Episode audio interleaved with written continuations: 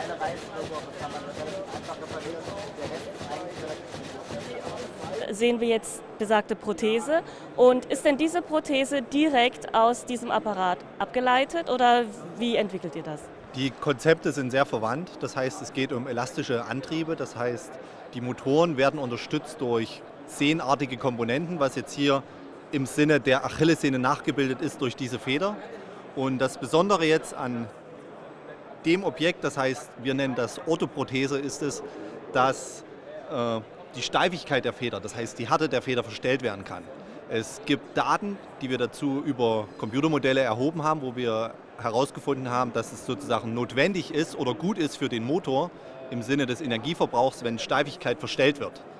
Das heißt, bei höheren Gehgeschwindigkeiten braucht man eine höhere Härte, bei geringeren Gehgeschwindigkeiten laut unserer Modelle eine geringere. Und mit dieser Anwendung wollen wir das sozusagen überprüfen, ob das nicht nur in der Theorie so ist, sondern auch in der Praxis.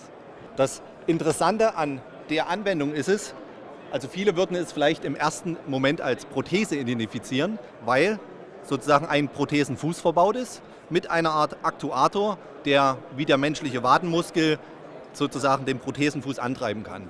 Ähm, das Interessante an dem Ansatz hier ist es, dass wir das System testbar für gesunde Menschen gemacht haben. Das heißt, in diese Orthese kommt sozusagen ein gesunder Fuß hinein. Das heißt, ein Mensch, ein gesunder, kann sich hineinstellen und kann eine Art Prothesenfuß testen.